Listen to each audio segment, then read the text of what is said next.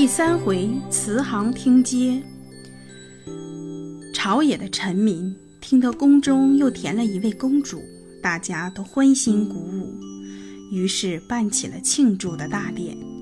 妙庄王也在宫中大宴群臣三天，这三天兴宁国真是举国欢庆。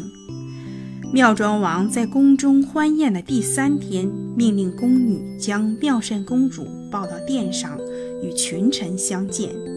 不料这小公主。在内宫倒也无事，一到殿上，见了席上酒山肉林的情形，马上放声大哭起来，怎么哄都停不下来。群臣惊异，妙庄王更是满腹不快。正在这时，忽然有黄门官上殿启奏，朝门外有一位隆中老者，说是有礼物献给公主，求见我王。妙庄王便命宣到殿上，只见那老者仙风道骨，品貌不凡。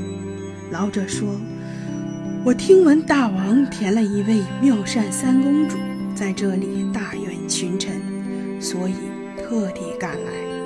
一来向我王道贺，二来要将这位公主的来历。要知道，这位三公主是慈航大士转世投胎。”来解救世间万般劫难的妙庄王听了这一番玄妙的话，不觉哈哈大笑，说：“看不出你这么大年纪，倒会胡说八道。那慈航大士不在西方极乐世界里享清福，倒肯入这人世间受苦，这怎么会是情理之中的事儿？根本就是你这老头编的谎言。”你想骗我？老者说：“大王有所不知，佛门修炼的人虽大都抱着出世成佛的观念，但也不是没有抱着入世度人观念的人。慈航大师就是因为看到世人罪孽深重，所以发了济世救人的宏愿，投胎入世。”怎么会不可能呢？我哪敢在大王面前说谎？妙庄王说：“纵使慈航大士发愿入世度人，也该化作男身，不应该投生做个女儿。”老者听后连忙说：“善哉善哉，这其中的缘由乃天机不可泄露。如今。”我也不用再多做解释了。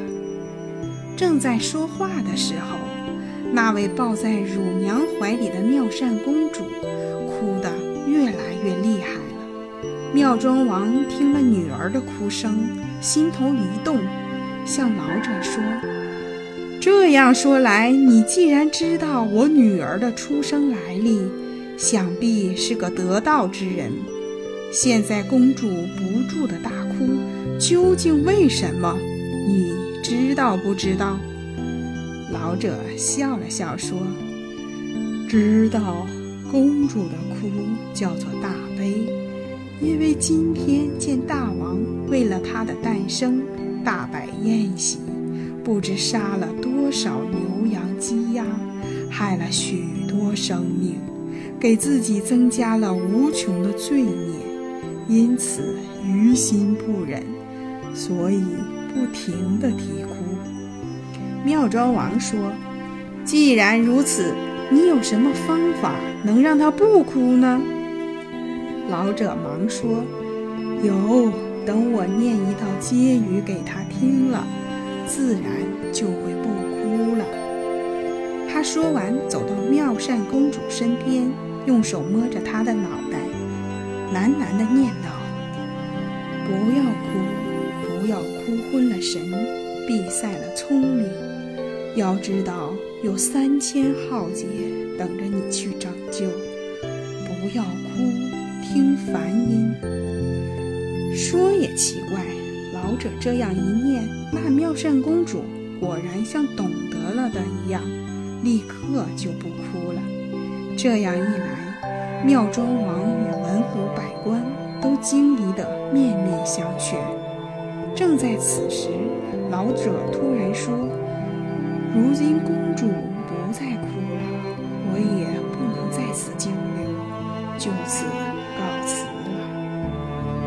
完，向妙庄王鞠了一躬，大步下殿而去。看他健步如飞，哪像是老者在走路啊？